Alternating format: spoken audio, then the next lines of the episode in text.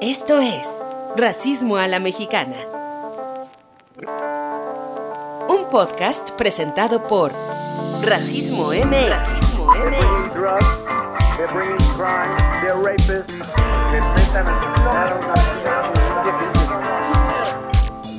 Ay, qué prisa. Qué feo. Con Rebeca Sandoval y José Antonio Aguilar. México es un país asquerosamente racista. Hola Pepe, qué gusto Hola, estar otra vez acá juntos conversando.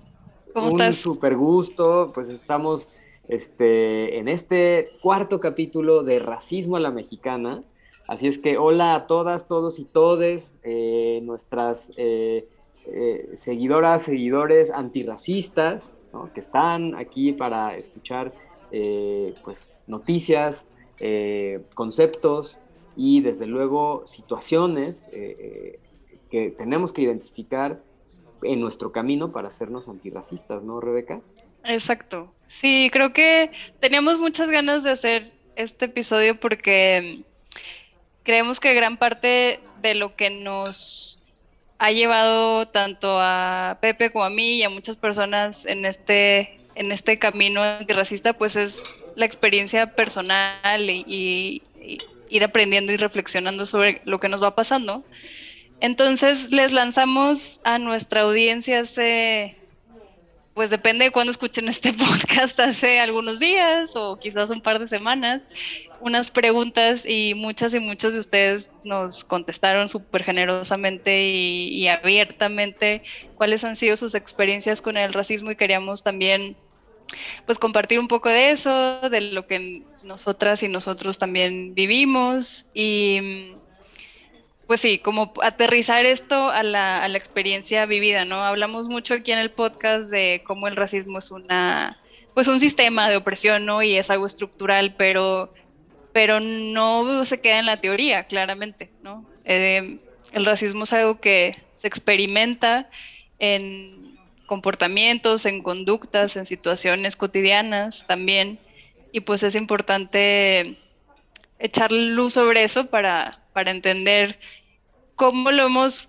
cómo lo hemos experimentado y, quizá de qué lado hemos estado, porque el racismo no nada más es que, que, que a ti te toque ser discriminado o discriminado, el racismo es tan tan potente y está tan, tan invisible, ¿no? Al- alrededor de nosotros que probablemente muchos y muchos hemos tenido actitudes y comportamientos racistas también y eso eso no quita nuestro compromiso para estar en esta lucha. Quizá todo lo contrario, yo diría que el hecho de reconocerse a una misma o, o a uno mismo teniendo estos, no sé, actitudes o pensamientos es como, ay, yo también, déjame, déjame reflexiono, ¿no? Entonces, pues es parte de, de la conversación que queremos tener aquí.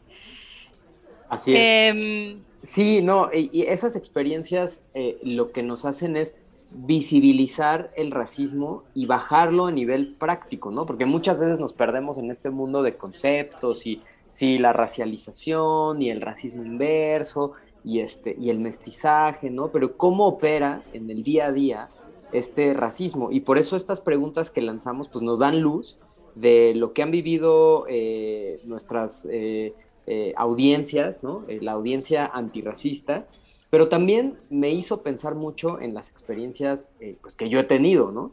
Que como te contaba la otra vez, Rebeca, pues van desde lo chusco, ¿no? Porque yo, yo he contado las anécdotas, a mí no me parecen chuscas, pero cuando las platico generan risa, ¿no? Y digo, bueno, claro, es que sí está muy, muy cagado esto, esto, ¿no? O sea, no le pasa a nadie más que a mí. Eh, pero también están las, la- las que me hicieron sentir muy mal en su momento y las típicas que abundan, que son las de donde tú sabes que es racismo, pero que no sabes describirlo, ¿no? Y que si quisieras ir, no sé, a denunciarlo, o si lo cuentas, la otra persona puede pensar, no, creo que estás exagerando, pero que tú sabes que es racismo porque sabes Sí. que hay marcadores que te lo, que te lo indican. Entonces, pues si quieres empezamos a, contar lo que nos, nos, nos dijo nuestra audiencia antirracista. Va, pues nos arrancamos. Eh, les hicimos tres preguntas que también nos, nos hicimos a nosotros mismos. Eh, y la primera iba algo así como, qué expresiones o qué frases eh, racistas era común que escucháramos durante nuestra infancia, nuestro entorno, creciendo, como esta, estas cosas que formaron parte de, nuestra normalidad, por ponerlo entre comillas. Em, ¿Tú quieres compartir algo primero? Pues mira, por ejemplo, empecemos con, eh, eh, la, la, experiencia que digamos, no es que haya sido la más fuerte, pero que sí de alguna manera me abrió los ojos, ¿no? Este, y es una que es de todos los días, ¿no? Muchas personas lo cuentan y lo seguirán contando hasta en, hasta en tanto no hagamos algo para mitigar el, racismo, ¿no? Y era que yo, eh, en, hace un tiempo, fui socio de una revista abiertamente LGBT, fui fundador y, director administrativo, digamos, de, esta eh, revista, que se llamaba OHM, OM, y entonces nos invitaban a muchos lugares LGBT. Y en ese momento estaba muy de moda este, este lugar que recién había abierto. Este, ya nos habían invitado, no habíamos podido ir, pero llegamos un grupo de amigos a este lugar abiertamente LGBT, en donde yo, pues bueno, desde luego tengo como, como hombre perteneciente al colectivo LGBT, pues pensaba, ¿no? Pues es un lugar donde no hay discriminación, porque la no discriminación es parte de la, de la esencia, ¿no? Del movimiento LGBT. Entonces, cuando llego a la puerta me dicen, este, pues todos tus amigos pueden pasar menos tú. Y yo dije, bueno, ¿por qué yo no? Literal, la persona de la cadena me dijo, es que el hecho de que tú entres le resta calidad a mi lugar. Y yo no podía creerlo. O sea, yo decía, ¿cómo, no? O sea, claro, nunca en México te van a decir, este, es porque eres moreno, ¿no? Pero es, evidente, porque eh, desde luego yo reconozco que me desarrollé muchas veces en mi vida en espacios muy blancos, ¿no? En donde todos mis amigos eran blancos, ¿no? Era evidente. Y entonces, este, y todas y todos lo sabíamos. Yo desde luego eh, me fui del lugar y eso fue un viernes y el lunes yo levanté una, una queja ante Conapred, ¿no? Eh, Conapred, bueno, por, por, su esencia y por su, por su concepción, no está hecha como para penalizar realmente al lugar, este, tiene ciertos protocolos para este, hacer como una conciliación y una, un taller de sensibilización, pero siempre y cuando este lugar pues acepte eso, ¿no? Pero pues no, no lo aceptó, el lugar dijo, ah, pues qué bien por tu queja, pero pues la, la, la, archivo, ¿no? O la tiro a la basura. Y entonces nunca pasó nada, ¿no? Pero bueno, esta experiencia en realidad me hizo pensar como en todo este tema de la interseccionalidad, ¿no? Exacto. O sea, pues muy bien que seas LGBT, pero eso no te exime de vivir racismo, ¿no? Y, de hecho las personas LGBT que controlan o controlaban ese lugar, pues en realidad eh, eh, se, hace cierta esta máxima de lo, gay no te quita lo racista, ¿no? Este, o, igual con, con el tema de género, ¿no? Lo gay no te quita lo machista, ¿no? Entonces me hizo pensar mucho, me, me, me, abrió mucho la mente, me empoderó, obviamente, porque dije, yo no, no, no, no estoy peleando por una comunidad que replica el racismo, ¿no? Se supone que tenemos que replicar la no claro. Entonces, fue muy, fue muy, muy duro porque además me confronté con mi, propio, mi propia corporalidad, ¿no? Porque en ese momento, pues claro, este, al vivir en el mundo LGBT que tiene este modelo de ser gay como muy blanco, ¿no? Con el cuerpo perfecto, con este, además con poder adquisitivo y todo esta, este paradigma de lo que debe ser un hombre gay, ¿no? Este, pues evidentemente fue verme al espejo y decir qué cosas cumplo o qué cosas no cumplo. Y, obviamente hacer las paces con eso, ¿no? Porque en realidad el que estaba mal no era yo, sino era esta, esta sociedad que ya normaliza el racismo y lo replica pues sin, sin ningún reparo, ¿no? esa, era, esa fue una de las experiencias más reveladoras en, mi caso, ¿no? Y como esas hay muchas que luego te, te iré contando. les iré pues contando. gracias por, por compartirnos, Pepe. Y seguramente quienes nos están escuchando ahorita habrá muchas personas que hayan compartido esa experiencia y entonces, pues el hecho de que, no sé, abrir los ojos a, entender que no es una situación que solamente nos ha pasado a una sola persona, ¿no? Sino que se replica y que es algo sistémico, justamente, ¿no? Pasar de la experiencia individual a lo que se se multiplica y lo hace un problema estructural, ¿no? Eh, y esto me hace pensar un montón de cosas porque ahorita que estás poniendo sobre la mesa el tema de la interseccionalidad, pues también yo pienso en, en los cuestionamientos y la crítica que tenemos que hacerle al, pues a los movimientos, al movimiento feminista, que también eso podemos dejarlo en el estacionamiento, como decimos, para otra, para otro podcast y quizá para tener algunas invitadas especiales y hablar sobre, sobre toda la, ruptura o las críticas que habría que hacerle al movimiento feminista. Em, pero quisiera yo pensar en, en, otras experiencias más personales mías y yo lo pensaba más en mi, o sea, creciendo así como niña y lo que escuchaba de chiquita, con mi familia, en la escuela.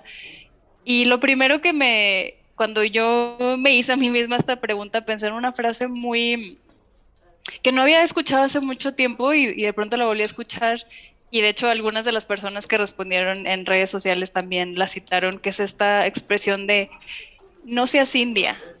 Y en el contexto en el que a mí me decían eso, era como, como no seas maleducada, sé sociable, sé civilizada y ven a saludar al tío, la tía, quien sea que haya venido a cenar o lo que sea, ¿no? Y hacía mucho que no escuchaba eso y me llamó mucho la atención también al, leer las respuestas que no, pues no, no fue aislada mi experiencia y seguro nos ha pasado muchas. Y pues yo vengo de, no sé, de un entorno em, en el que en mi familia no tenemos mucha noción de de nuestras raíces indígenas muy claras, ¿no? Por ejemplo, em, del lado de mi papá hay más interés en explorar como la, herencia japonesa, que por ahí hay un ancestro japonés. Del lado de mi mamá, que ella es sinaloense, pues tenemos, em, seguramente tenemos familiares y ancestros mayos de la región sinaloense, ¿no?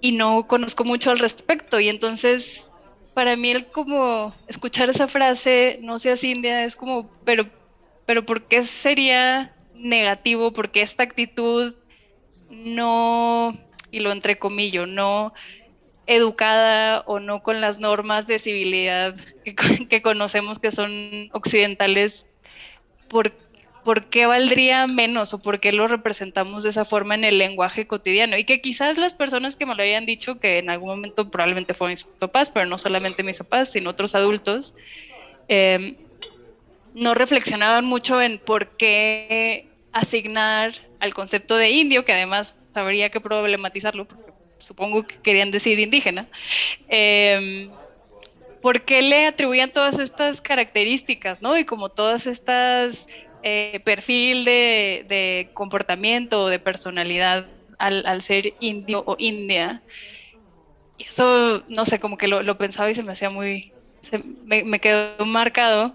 Y también quiero aprovechar para, para em, como traer algunas de las respuestas que ustedes nos dieron, que una de esas fue esto de India o no seas India como algo negativo y asociándolo también a una estética eh, de las personas morenas o de las personas racializadas. Por ahí había algunas personas que nos decían cosas como, no te asolees mucho porque te vas a poner morena, o no te hagas trenzas porque pues, estás morenita, o bueno, estás morenita, pero como quiera estás bonita.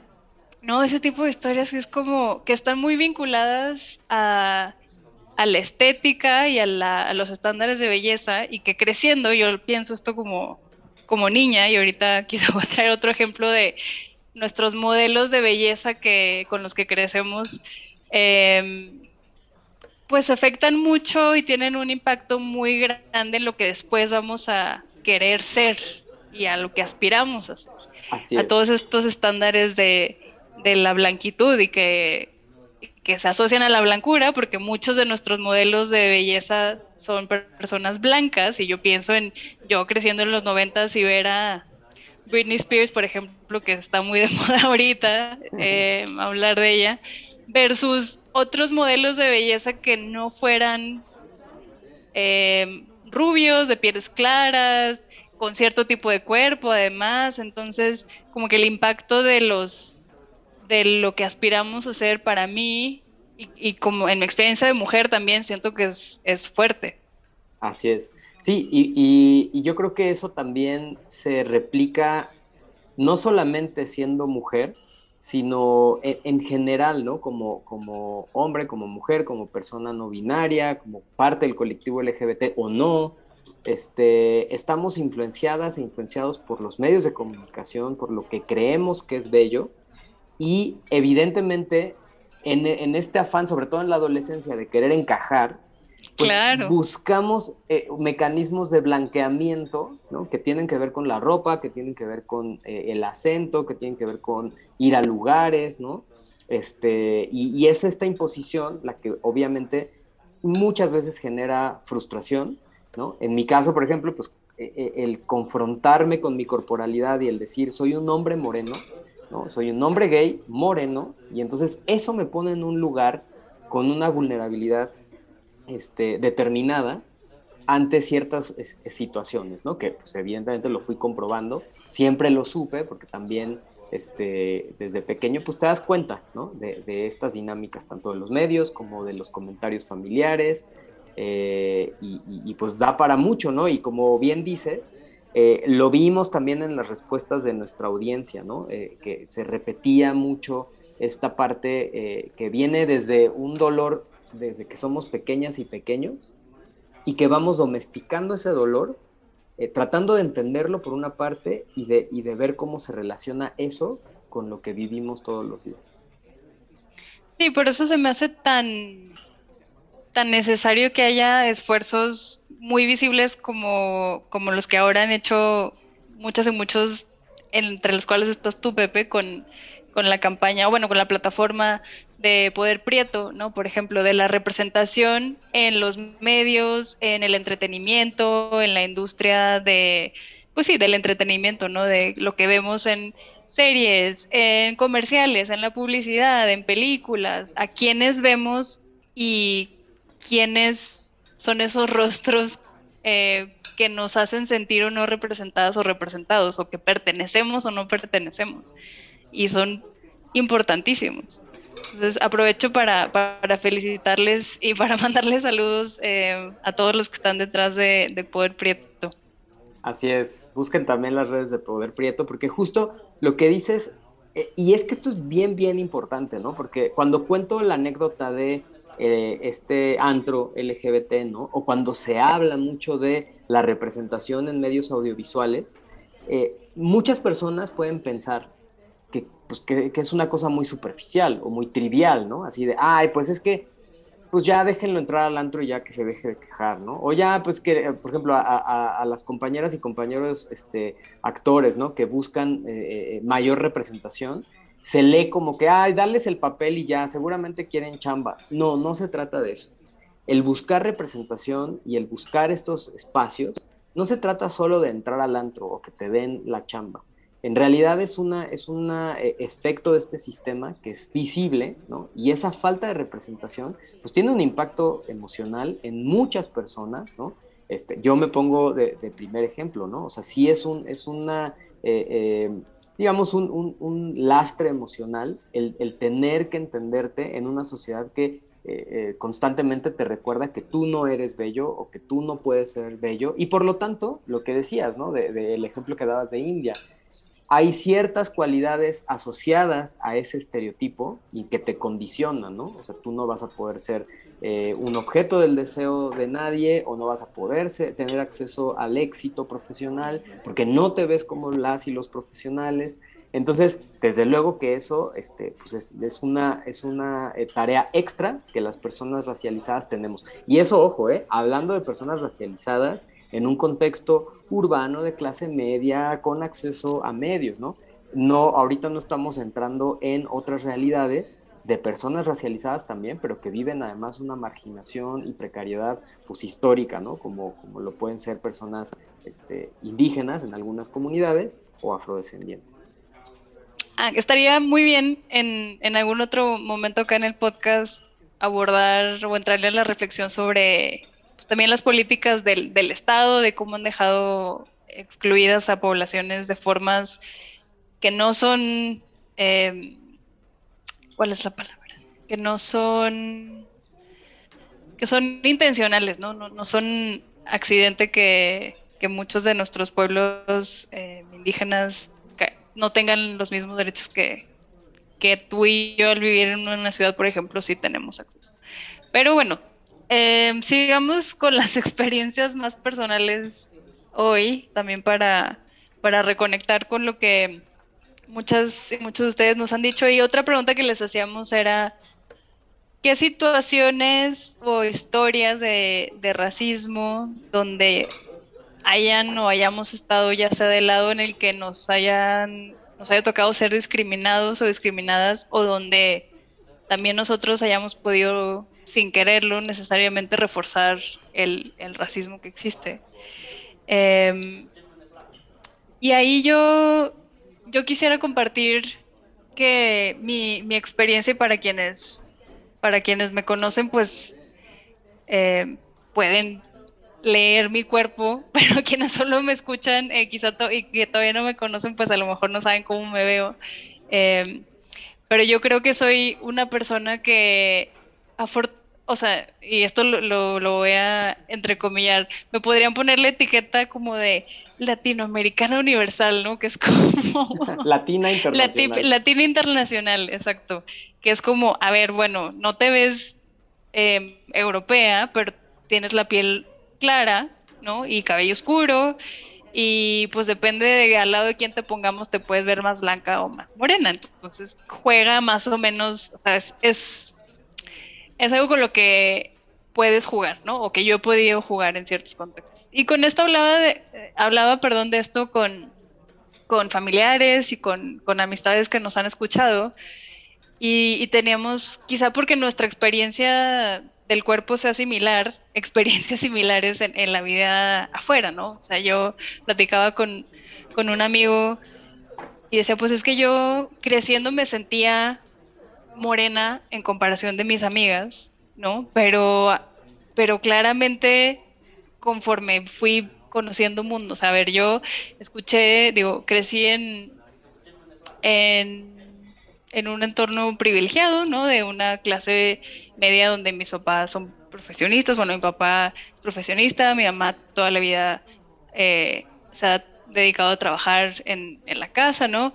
Y, pero, o sea, de tener acceso a, escuelas privadas y donde pude aprender inglés desde chica y que eso me fue abriendo más puertas, me pude ir de intercambio en prepa con una beca porque meritocracia quizá, ¿no? Y eso lo podemos cuestionar. Invitar a lo mejor algún día a, Gatitos contra la Desigualdad, yo estaría soñada. Este... Gatitos, te vamos a invitar. Sí, ahí, ahí guarden, guarden ese comentario. este... Entonces, no sé, el hecho de ir como teniendo este, estos escaloncitos de, de, privilegio que me pudieron abrir las puertas, también me pusieron en situaciones donde, por ejemplo, estudié, estudié intercambio en prepa en, en Canadá, ¿no? en un lugar en el que era como, wow, eres mexicana, pero sabes hablar inglés. Y era como, como estar recontextualizando mi propia experiencia de, pues no me veo como la mayoría de la gente aquí. además me fui a la mitad del país donde no hay gran diversidad y sí, sí me sentía que la gente me veía distinto, pero de pronto era como, ah, bueno, pero hablas inglés, ok, entonces también tienes como capacidades como cualquier otro ser humano a pesar de tu, de dónde vienes, ¿no? O también otras experiencias quizá en la prepa o en la universidad de estar, em, pues no sé, en situaciones donde claramente yo me daba cuenta de mi, de mi privilegio, eh, que tanto mi color de piel, o sea, mi tono de piel, mis rasgos, me hacían como camuflajearme, ¿no? Y creo que ese es el, el, conflicto que a lo mejor muchas personas hemos tenido con esto de, bueno, sí soy mestiza o mestizo porque me veo muy como que ni de aquí ni de allá, ¿no? Y que eso es muy contextual, pero de pronto mi amigo me decía, pues que sí, igual yo nunca crecí como con esta noción muy fuerte de, del tono de piel hasta que cuando voy a Estados Unidos y si me han puesto a esperar este, porque están revisando, doble revisando mis papeles junto con, y me ponen en el mismo cuartito junto con migrantes que vienen de Centroamérica, digo, ok, a ver, aquí entran en juego otros criterios que para leer mi cuerpo, ¿no? Y, creo que es, esa es un poco la experiencia que, yo he tenido. Em, digo, podríamos hablar de eso también más, pero creo que eso es una, una una reflexión muy legítima que muchas personas eh, con muchos privilegios por, por, nuestra apariencia física hemos tenido, que es como, a ver, bueno, ¿dónde, desde dónde entonces yo puedo entrarle a este, a este tema, ¿no? Creo que es lo que yo eh, con, con, mis seres eh, cercanos he tratado de, de, plantear, es como, todas y todos tenemos que cuestionarnos tanto las, las situaciones en las que nosotros somos parte del problema y las situaciones en las que nosotros también efectivamente nos atraviesa la opresión. Porque también visibilizar que hemos tenido opresión es una forma de decir que no existe el racismo. Y pues claro que también hemos estado del otro lado, ¿no? Así es. No, eh, y eso que cuentas es, es, muy, muy importante porque el racismo, eh, todas y todos vivimos inmersos en este sistema racista que está en, desde las cosas más pequeñas hasta en procesos más grandes, generalmente hechos por el Estado, ¿no? Y, y, como bien dices tú, negar que hemos vivido opresión es invisibilizar el racismo. Ahora, no estoy diciendo que todas las personas han vivido opresión de la misma, eh, con la misma intensidad y de la misma manera. Obviamente hay una multiplicidad de cosas. Pero lo que sí es cierto es que el racismo, pues tenemos que verlo también desde los privilegios.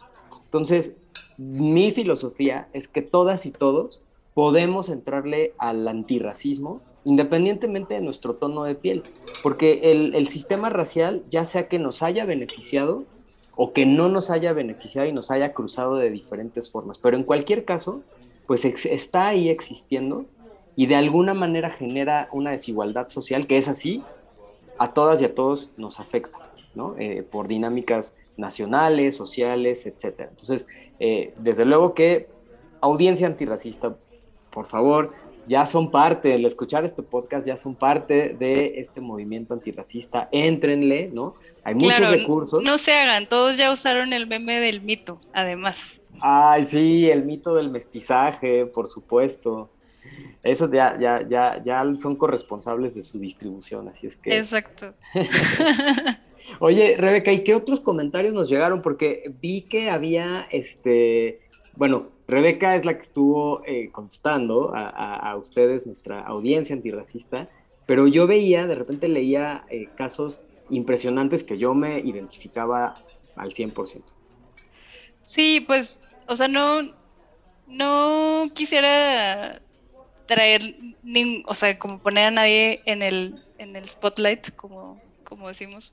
Eh, pero sí nos compartieron algunas historias que, muy personales, por ejemplo, de relaciones interpersonales, eh, donde la pareja que llegaron a tener era más blanca que la protagonista de la historia o el protagonista de la historia. Y como de estas historias en las que eh, a nivel uno a uno todo bien, pero cuando estamos con los amigos eh, ya no es así como, ¿cómo puedes andar con alguien más moreno que tú? ¿no? Ese tipo de historias así como muy dolorosas, muy reales, em, que además em, les agradecemos que es la apertura con las que nos contaron ese tipo de historias. Em, a mí me, me, llamó mucho la atención otras dos historias que nos contaron, una que era en, un contexto académico, ¿no? Una, persona que fue a una conferencia a hablar sobre temas justamente de justicia social y de racismo y donde fue, eh, digamos, llamado en público algún, no recuerdo exactamente si la palabra, ¿no? Pero así como tú prieto o tú indio, ¿qué vienes a decirnos? En un contexto en el que asumimos, y eso creo que nos ha pasado probablemente a ti y a mí, Pepe, como que estar en contextos académicos o, por ejemplo, de sociedad civil, donde pensaríamos que, que todo el mundo, pues el chip de la inclusión lo tenemos ya más que metido y no necesariamente, ¿no? O sea, como decías tú en tu primera anécdota o, historia, eh, no porque pertenezcamos a, una comunidad donde hay un, una como una lucha clara de justicia, eso no jala todas las luchas al mismo tiempo. Y a lo mejor ahí es donde está el trabajo, por, por hacer a todas las em, demandas y exigencias de justicia, de género, de raza, bueno, eh, de, de lo que sea, como ponerlas a la par, ¿no? Entonces a mí me llamó mucho la atención esa historia donde en un contexto como académico a una persona fuera discriminada porque se veía morena o moreno, es como... Es, es, muy interesante esto que dices y, y me ha pasado, no tanto porque, digamos, mi labor no ha sido desde la academia, o sea, no soy una persona académica, aunque como parte de, de, este movimiento de divulgación que es Racismo MX, pues evidentemente me he tenido que meter a círculos académicos y he aprendido montones, ¿no? Pero lo que sí me doy cuenta es que cuando una persona blanca, ¿no? Eh, o que es, percibida como parte de la blanquitud, ¿no? O, de estas eh, eh, personas de la academia que son de la élite, cuando hablan de racismo, tienen este voto de confianza de que son personas objetivas, ¿no? Y que están analizando el tema del racismo desde una perspectiva muy objetiva, ¿no? Muy, muy científica, sin ningún tipo de sesgos, ¿no? Pero cuando alguien racializado, ya sea una persona indígena, una persona afrodescendiente o simplemente una persona de piel morena, pero que viene de un entorno eh, de, quizás de, niveles socioeconómicos bajos, y esa persona habla de racismo, entonces ya hay una sospecha, ¿no? es como la sospecha de quizás está resentido, resentida, eh, quizás es una cosa de revanchismo, quizás, entonces empiezan unas narrativas en donde ya eh, hay duda sobre lo que, lo que establece. Entonces, desde luego que el emisor llega a importar en, ciertos contextos. Entonces, la, anécdota que cuentas eh, o esta situación sobre, sobre la discriminación en la academia, pues claro que sucede, ¿no? Y claro que pasa.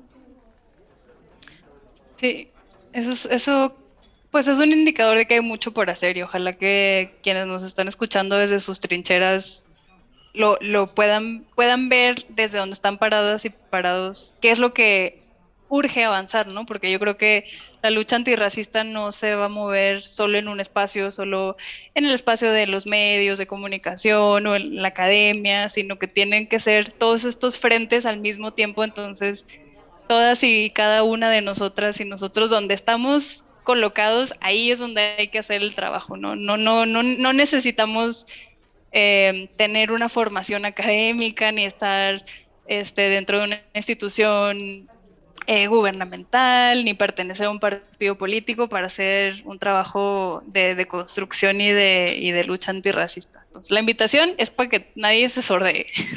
Exacto. Y además, a la vista de lo que ha pasado en las últimas semanas, ¿no? O sea, todas las, las eh, cosas que han sucedido, pues nos dan también cuenta de que hay mucho por hacer, como bien dices, Rebeca. O sea, desde lo que sucedió con, con el tweet que subió eh, Viridiana Ríos de una infografía sobre el, impacto ¿no? de ser una persona morena en, cuestiones laborales o, de movilidad social. Eh, luego se, se, hizo toda una controversia y luego pensamos, o sea, mucha gente decía, no, es que no es racismo y las mismas narrativas de siempre, ¿no? De negación del racismo y de que más bien es clasismo y etcétera, toda una serie de, y del uso de la palabra whitezican. Y cuando estábamos ya terminando esa discusión, de repente sale el comercial de, de esta empresa de, préstamos, ¿no? Este, y con intereses altísimos, ¿no? Pero que salía el, conductor Arad de la Torre diciendo que los voladores de Papantla generan cero interés, ¿no? Entonces, vuelve otra vez la conversación y confirmamos una vez más que a este país le falta literacidad racial, ¿no? Como diría la doctora Gisela Carlos, eh, con este concepto de literacidad racial. Eh, nos falta entender de dónde venimos y nos falta entender cómo opera el racismo todos los días, porque entre tanto no lo entendamos, vamos a seguir replicándolo, ¿no? Y cada vez que haya una controversia lo negamos, pero al siguiente esquina ya hay una controversia donde confirma que sí existe. Sí, no, y seguro de aquí a que escuchen ustedes este, este episodio van a haber pasado más cosas porque ha estado muy, muy activo, muy activa la comunidad eh, antirracista en redes, pero también el mundo cada día nos tiene situaciones en las que llama nuestro, apela a nuestro sentido crítico y nuestra responsabilidad también como, como ciudadanas y ciudadanos, no decir, a ver, bueno, no, ya no vamos a aceptar este tipo de cosas, em, en medios, en publicidad, en lo que sucede en la política también. Em, que no, no nos hemos metido mucho, pero pues estamos también en, en un contexto político álgido, ¿no? Polarizado, donde hubo elecciones recientemente en el país y bueno, eso nos habla de hacia dónde queremos ir, quién, quiénes por quiénes nos sentimos representadas y representados o no. Entonces, o sea, esto no, no se va a acabar y, y lo que quisiéramos seguir haciendo con este podcast y con estas conversaciones es pues no, que el tema no se caiga de la mesa, ¿no? Que la, que la, el compromiso por ser críticas y críticos y por el, el siguiente paso que es tomar acciones para denunciar, para hacer visible donde algo no, no, está bien y que se tiene que cambiar, pues esa es la invitación con el podcast. Y eso de hecho es pues más o menos lo que preguntábamos también con nuestra tercera pregunta, ¿no? Como de qué momentos o qué experiencias concretas detonaron en nosotras o en ustedes ese compromiso por, por la lucha antirracista. Eh, y pues esa pregunta se las vamos a seguir planteando, síganos contestando eso porque queremos escuchar más historias de esas. Eh, por ahí me dio mucha risa una de las respuestas, o sea, no risa, pero fue como un poco chusca. Una de las respuestas que es como, cuando vi a un político, o sea, cuando vi a Cuadri en el debate, dije, no puede ser que tengamos a políticos así, no podemos seguir con, con con gobernantes de este tipo y bueno, como, como él hay muchas este, personas en, este, en la clase política que claramente tienen el racismo metido y que no lo ven y que bueno, eso también estuvo en las conversaciones de hace poco con el tema de Whitezican y la, el debate con, con Claro. el Mijis, entonces bueno, eso, eso sigue siendo súper, súper vigente. Exacto. No, no, y, y yo quisiera contar ya para finalizar una, una anécdota muy chusca también que me pasó. Eh, ahora me río, ¿no? Y cuando la cuento, generalmente las personas se ríen. Eh, en ese momento no fue tan grato, pero ahora lo entiendo y ya, digamos que ya no duele, ¿no? Pero, pero es chusco, ¿no?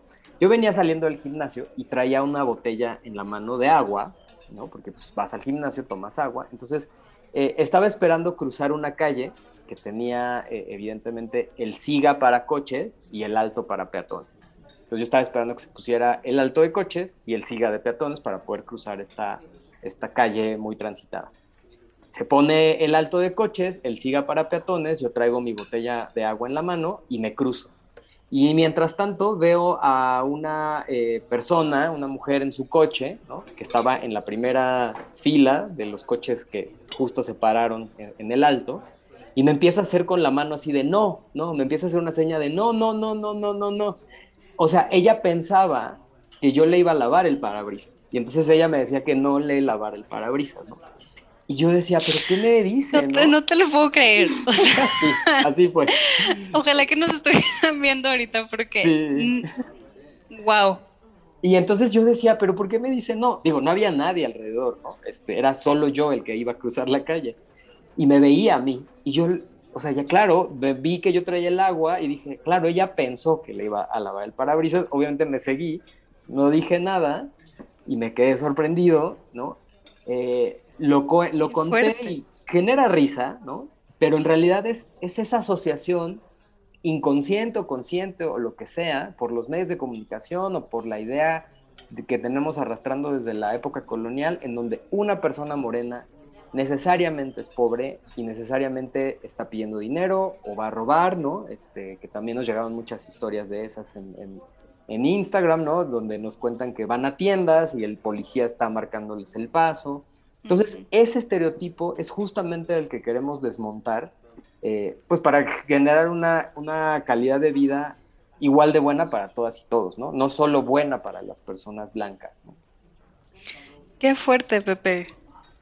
Nos, bueno, me, me encanta la forma en la que lo puedes contar hoy con tanta paz y con un poco de sentido, con mucho sentido del humor, diría, porque eh, la verdad es que yo no, yo no he tenido una experiencia donde de forma tan evidente me, me estén pegando tantas etiquetas al mismo tiempo. Y creo que eso es lo que, lo que es muy violento, ¿no? Que, que sea como, a ver, eres un- una persona, un ser humano, y de pronto que alguien más por las experiencias que ha tenido, te llega y te adjudique todas estas em, estereotipos y te los, te los adhiera y te los pegue a ti persona, a ti Pepe, ¿no? En este caso, y que eso, esa es la forma en la que, en la que muchas y muchos ejercemos también el, racismo, que es en este etiquetar a otros sin, sin pasarlo por un filtro de, análisis, de reflexión, de empatía, de crítica, y, ese es el nivel en el que tan metido está el racismo en nuestro país. Yo creo que, que es la primera reacción que muchas y muchos pueden tener, ¿no? Al ver a una persona morena, al ver a una persona que se vista diferente, que, que, no cuadre con el lugar, en el contexto en el que se encuentra, ¿no? Como que entran a jugar esta serie de estereotipos que tenemos y, y no solo como los, los aventamos y ni siquiera sabemos por qué ni de dónde vienen. Sí, no, y ojo, ¿eh? también quiero aclarar que no, nunca me sentí ofendido porque me confundieran con una persona que lava eh, eh, los parabrisas, ¿no? Desde luego que no, no va por ahí la, la, la, la observación, o sea, al, revés, ¿no? Pues eh, evidentemente vivimos en un país muy complejo en donde hay desigualdades sociales que vivimos todos los días. No, no es tanto ese hecho. Sino más bien es el hecho de que ya está naturalizado el hecho de que una persona morena pertenezca a esos niveles socioeconómicos y la implicación de ese pensamiento, ¿no? Porque la implicación de ese pensamiento es que se criminalice no a mí en particular, ¿no? Sino a corporalidades como la mía, que pueden coincidir con una persona que lave el parabrisas o no, pero que todas esas personas asociadas a su corporalidad tengamos cualidades como eh, eh, no, no, solamente lavar el, eh, este, digamos, el parabrisas, que eso no tiene nada de malo, sino lo otro, ¿no? Que tiene que ver con criminalidad, ¿no? Robo, siempre sospecha, este, y eso sí afecta la calidad de vida de todas las personas, incluyendo a la persona que lava un parabrisas, que se le criminaliza muy fácil, o, o a mí o cualquier otra persona con una corporalidad. Eso es en realidad lo que se pretende desmontar. Sí, pues muchas gracias por compartir ese ejemplo. También nos pone, nos deja, a mí me deja pensando muchas cosas y y quizás el, ejemplo que yo, que yo, bueno, no ejemplo, sino la historia que yo quería contar de, de desde dónde a mí, qué me movió a mí el, el tapete del privilegio es muy diferente y a lo mejor, pues justo creo que eso se trata de tener estas conversaciones, ¿no? Venimos de experiencias diferentes que algunas tienen que ver no nada más con el con la serie de experiencias que se traslapan unas con otras que tienen que ver claro con, con nuestro cuerpo, con nuestro con nuestra expresión de género, con nuestra identidad sexual, con nuestra educación y con el acceso que tenemos también a cosas de nuestra vida profesional. Y mi, mi, mi reflexión, y, te lo contaba Pepe antes de que, de que grabáramos este episodio hace, hace unos días, tiene más que ver con yo sentirme muy descontextualizada de reflexiones sobre diversidad, inclusión y racismo en el contexto en el que yo trabajo, que es en el mundo de la filantropía, eh, como les había contado en, en, nuestro piloto. Si no lo han escuchado, regresen a él. y gracias por seguirnos escuchando hasta ahorita, que ya llevamos largo rato echando chal. Em, a ver, el mundo de la filantropía es un mundo pues muy, eh, muy occidental, ¿no? Muy del norte global.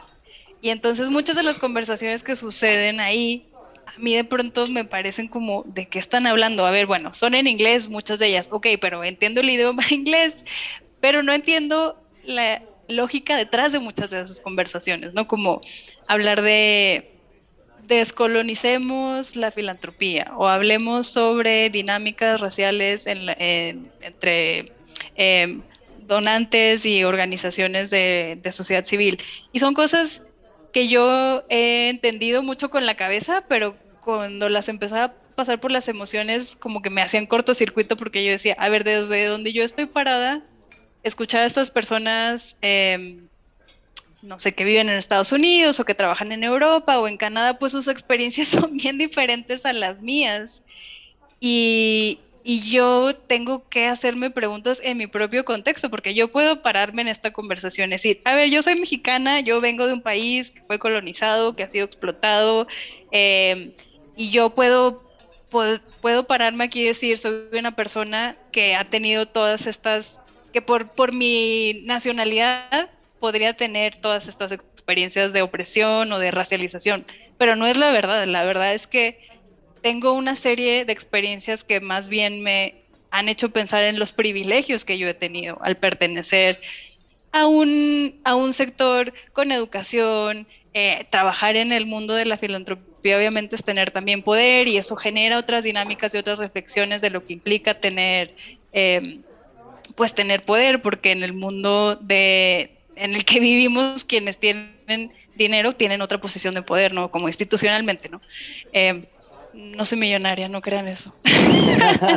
este, pero como que yo tuve hace un par de años, sí, estuve en una en un, en un congreso al que me invitaron y yo sí, a ver, no estoy entendiendo nada, estoy muy confundida, necesito contextualizar esto a mi experiencia, a mi sociedad, a mi país y creo que a raíz de eso empezaron reflexiones como muy individuales y, el, y fue unos meses después que que nos fuimos a la pandemia y que hubo todo este alzamiento mundial eh, del movimiento de, Black Lives Matter, ¿no? Del movimiento em, por la justicia racial y étnica en Estados Unidos, que tuvo su, su derrame hacia otras latitudes y que yo empecé a buscar más las, las preguntas a mis respuestas en mi contexto, que fue como yo llegué también este, a acercarme a, a Racismo MX y dice, a ver, recontextualicemos estas preguntas.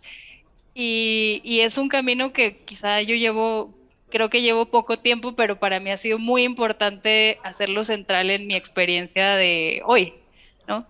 Entonces, pues no sé, mucho, quizás mucho choro para decir que, que, estoy muy, muy, todavía muy curiosa y muy comprometida y con muchas dudas y muchas preguntas, pero pues muchas ganas de, de aprender juntas y juntos. Wow, pues acabas de dar una idea para siguientes capítulos y siguientes episodios, porque es muy importante y nos quedamos con esto, ¿eh? para, para que se vayan con, con esta misma curiosidad que tenemos Rebeca y yo.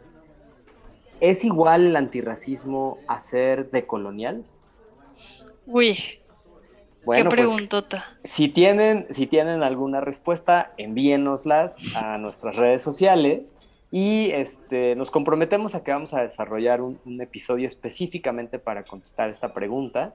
Eh, y vamos a ver, porque es muy interesante. Eh, eh, el racismo MX evidentemente está enmarcado en una lucha antirracista, pero la parte decolonial, descolonial o anticolonial pues, es, es una parte importante de esta conversación que no podemos pasar por alto y además es necesario poner sobre la mesa. Así es que como los otros platillos que hemos comido en estos episodios, seguro ese será uno muy bueno. ¿Qué te parece, Rebeca? Sí, me parece interesantísimo, puestísima y espero que toda la audiencia haya podido disfrutar de esta conversación tanto como tú y yo hoy, Pepe. Eh, muchas gracias por escucharnos, por sus preguntas, por sus porras.